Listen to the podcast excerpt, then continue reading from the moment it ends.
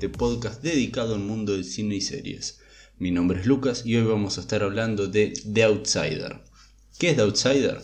The Outsider es una nueva serie de HBO estrenada a fines del 2019 o principio de 2020, muy bien no lo recuerdo, pero es una increíble, increíble serie.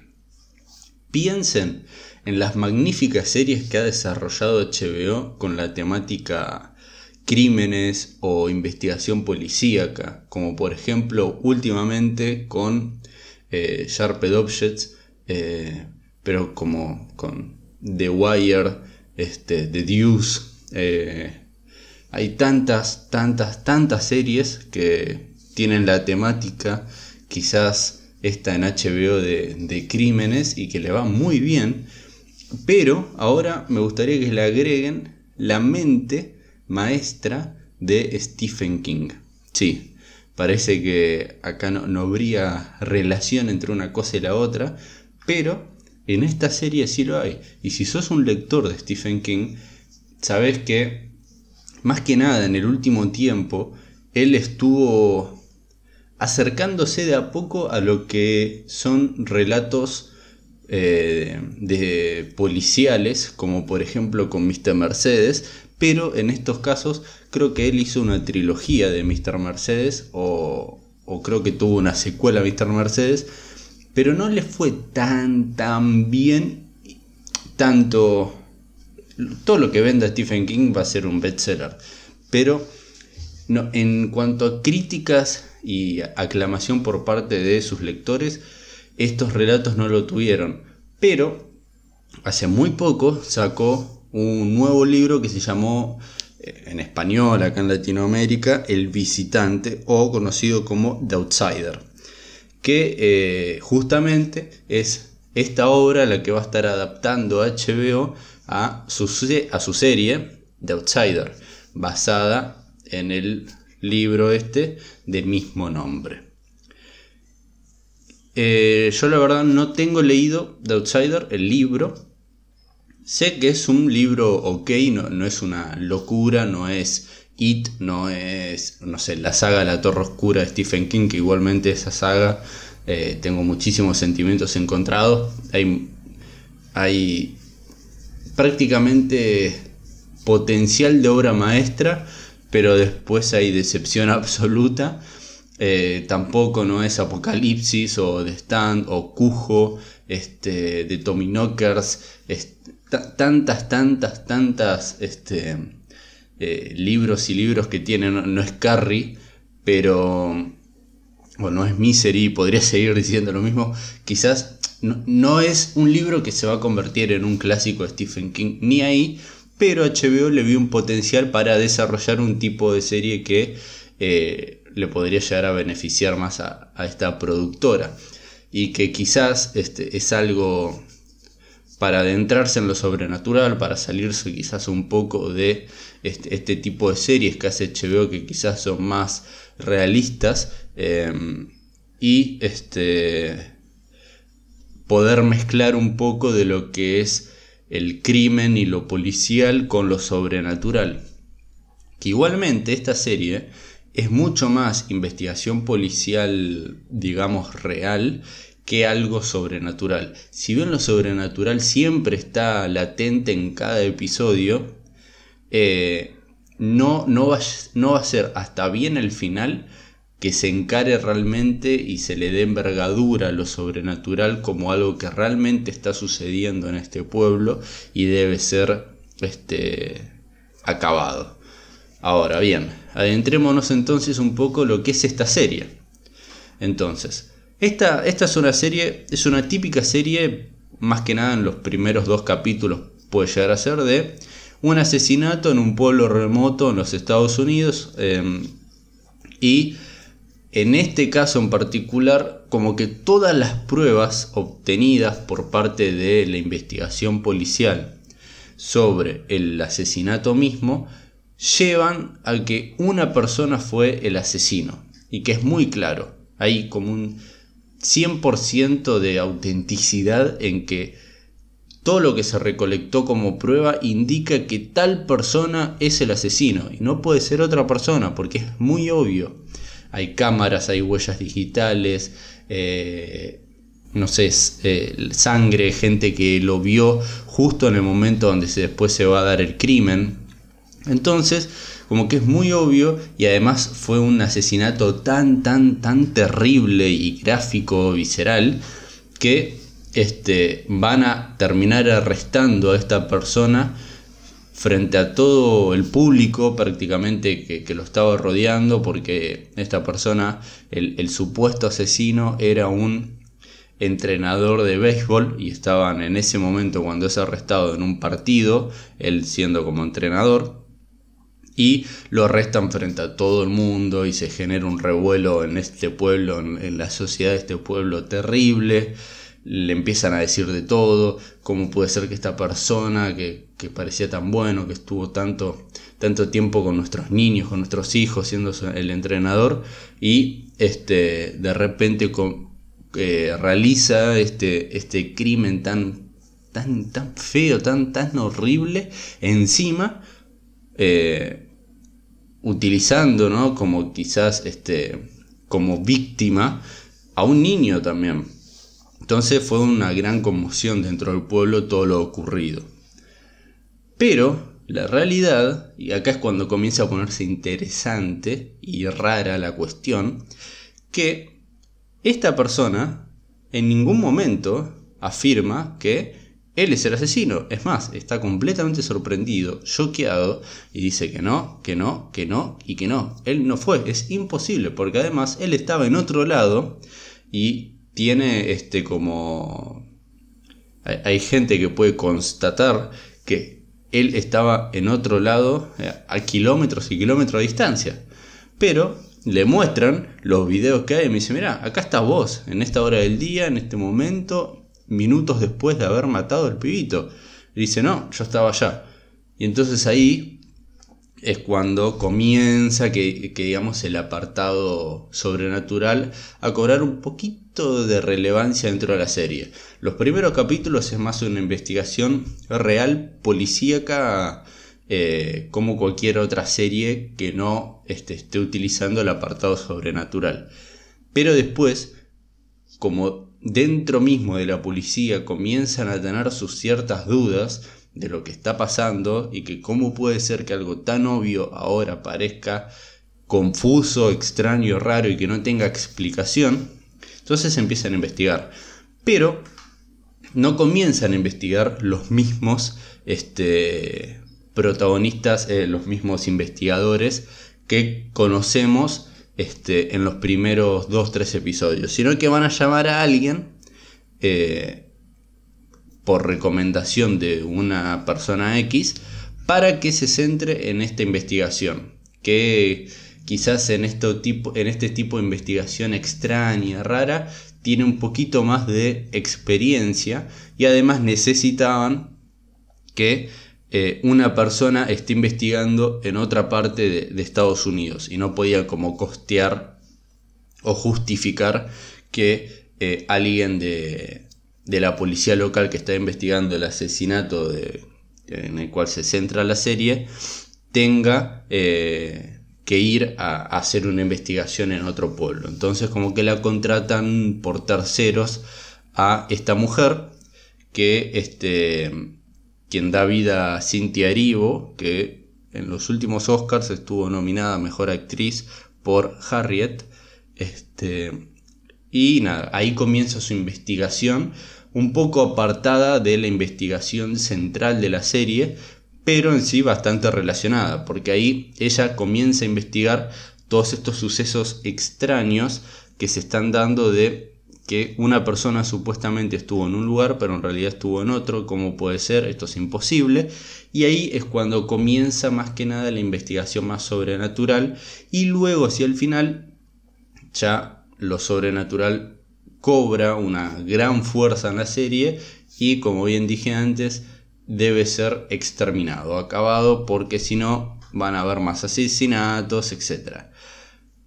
Puede llegar a ser que contándolo así pueda parecer, o no sé si poco original, pero algo ya visto puede ser. Además, dentro de lo que es el mundo Stephen King, también, si vos ves la serie y leíste alguno de sus libros, te das cuenta enseguida que estás viendo un algo que lo pudo haber escrito Stephen King.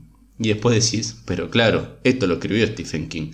Porque tiene mucho, muchas cositas chiquitas de los personajes, cómo se desenvuelve el pueblo y cómo el pueblo es importante cuando se da eh, eh, este aspecto sobrenatural sobre el pueblo.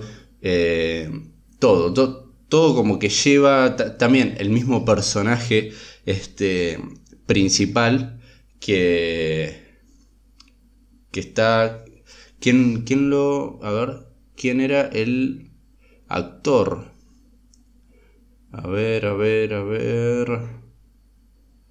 Bueno, no, no lo tengo, pero creo que se llamaba Ben, Mendelssohn, algo así.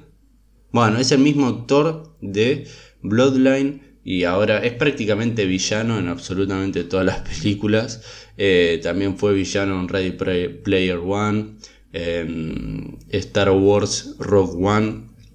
Es un increíble actorazo casi siempre lo llevan para el lado de este de, que sea villano porque le sienta muy bien el ser una persona como malvada. Pero la verdad que en este caso él va a ser el policía principal. Pero este policía principal tiene mucho de los protagonistas de Stephen King en sus libros que en la gran mayoría son, suelen ser artistas pero en este caso es un policía que siempre de alguna manera tiene que tener algún pasado, no sé si oscuro, pero deprimente, triste, este, para hacer crecer ¿no? la profundidad del personaje, que además va a estar completamente arraigada a la situación que se está viviendo dentro del pueblo con este asesinato. Eh, pero eso se los dejo para que ustedes lo vean en la serie. Ahora, la serie es increíble, a, mí me gustó muchísimo, hay algunos que dicen que puede llegar a ser aburrida, con él no los atrapó tanto, lo entiendo, pero eh, para mí como que la...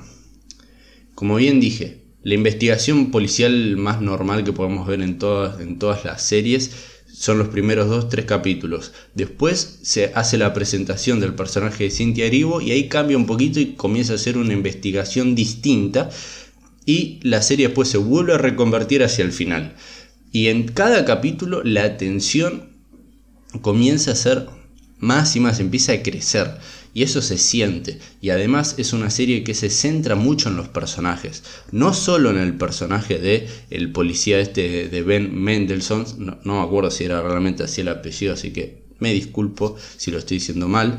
Como también se, siente, se centra mucho en el personaje después cuando es presentado el de Cintia Erivo, pero además son importantes los personajes que rodean al, al policía principal, al detective principal, como, son, es, como es su compañera o su compañero que es un cazador y va a ser después muy relevante para la serie, como hasta el abogado de... Eh, el principal sospechoso que antes había comentado que él decía que no, que no, que no, que él no había sido, como la familia del principal sospechoso y todo lo que ocurre con la detención de, del padre de la familia y qué pasa con la esposa y con las hijas y cómo se sienten, como que todo está conectado como a este caso y no hay personaje que no haya intervenido o que no haya sido a ver, importante dentro de el, dentro de este asesinato y cómo impacta el mismo a un montón de personajes.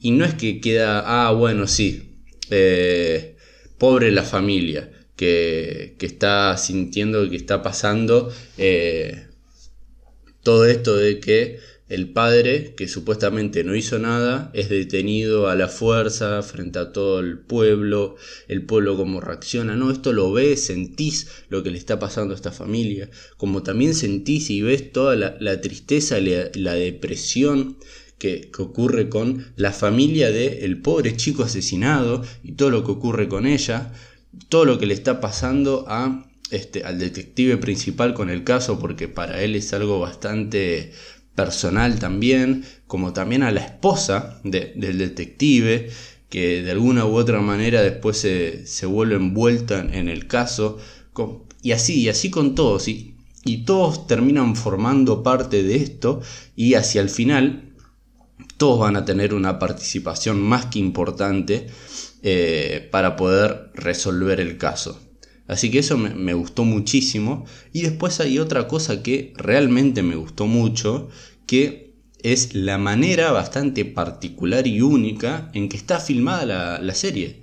Y eso es bastante peculiar. ¿Por qué? Porque cuando uno hace una serie, la serie es bastante costosa. No es tan costosa como hacer una película de alta producción, pero es raro que para un contenido que va a tener 10 episodios, que son 10 horas de, contenido, y andás a ver la cantidad de horas y horas más que tienen filmadas, eh, que no entraron en, en, como escenas en cada episodio, que se, que se piensen tanto los, este, los, las escenas, los shots, los, los planos, y esto a mí me llamó mucho la atención. Pero ¿por qué tanto en particular? Por ejemplo, Westworld, no sé si están siguiendo en Instagram lo que yo estoy diciendo de cada episodio, pero Westworld prácticamente parece una película cada episodio. Pero Westworld es en sí la serie en la que está centrada HBO y la que más quiere que tenga una relevancia espectacular con el público. Entonces, bueno, después de Game of Thrones tiene sentido que este, le estén poniendo como muchísima ficha y tanta, tanta producción a esta serie. Que parece, que parece, sigan lo, lo que vengo comentando semana a semana por cada capítulo, parece que eh, le está yendo bastante bien a Westworld. Además, la cuarentena le sentó bien a HBO porque está duplicando y triplicando eh, los espectadores que están teniendo, tanto en todos sus contenidos como más que nada con Westworld. y también esto está sirviendo como para que mucha gente que no vio la serie se ponga al día o que la dejó se ponga al día para estar después semana a semana con la tercera temporada.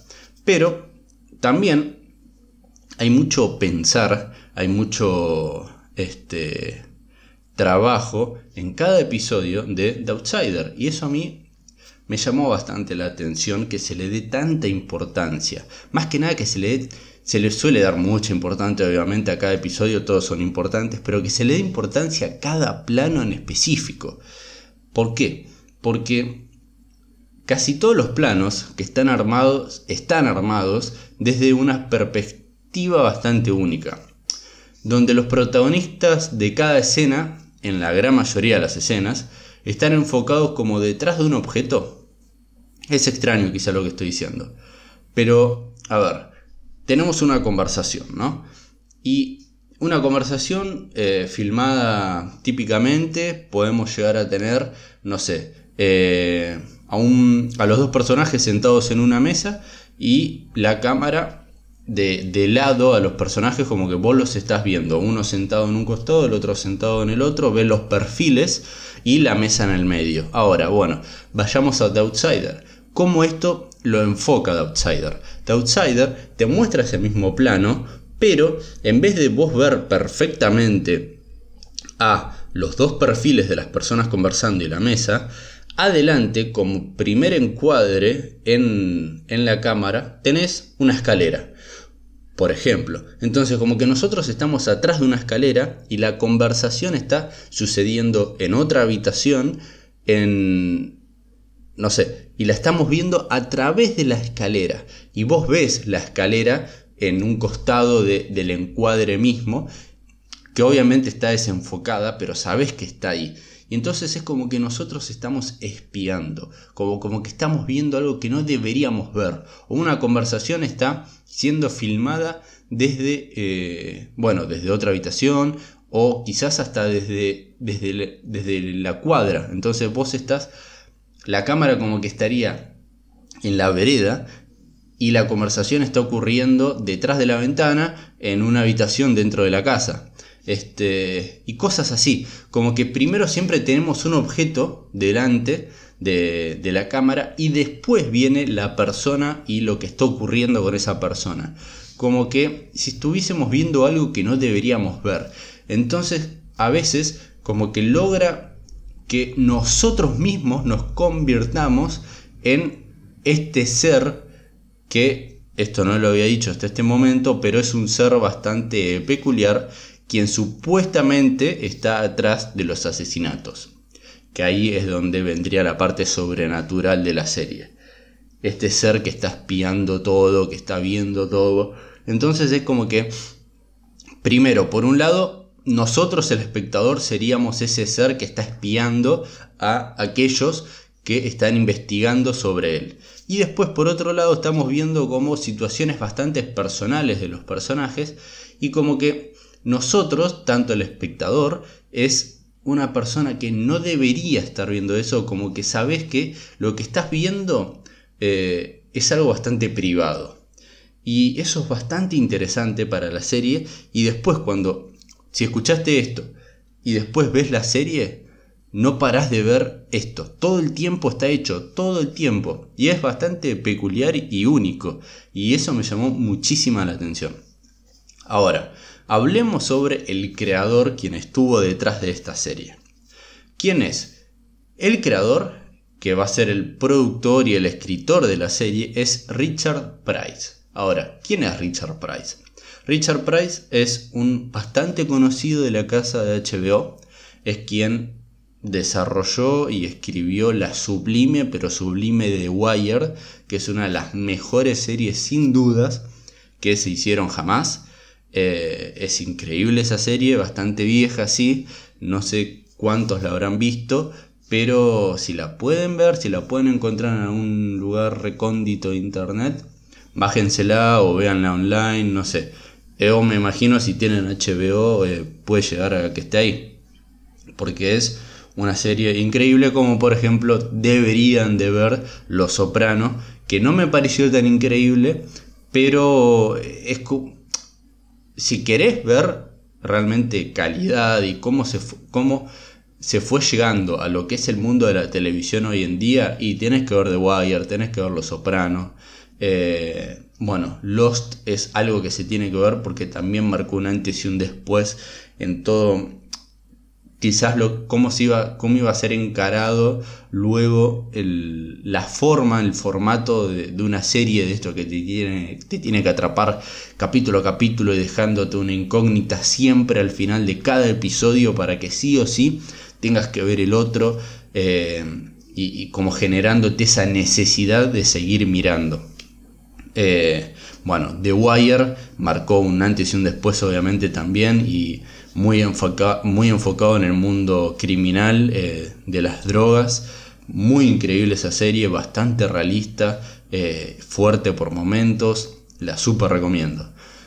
También estuvo detrás de la miniserie de Night Of. Eh, todo esto lo que estamos hablando, Richard Price, hombre de, este, de HBO, definitivamente. The Night Of es una miniserie, no la vi, pero han hablado maravillas de esa serie, que es muy buena, como también otro contenido que no vi de él es The Deuce, que eh, no sé si es un es, una serie que está Jane Franco, está la hermana Jake Gilligan, este, como también hay otros actores bastante conocidos que están enfocados en el mundo de el porno en los años 70, creo, que el comienzo de el, porno en sí como contenido. Me parece, ¿eh? pero también tiene como su, su, parte bastante criminal. La verdad que el tipo es como un, maestro de los policiales, pero siempre desde el punto de vista realista. Acá lo, lo, bueno que hizo con The Outsider es agregarle ese, ese sentido sobrenatural.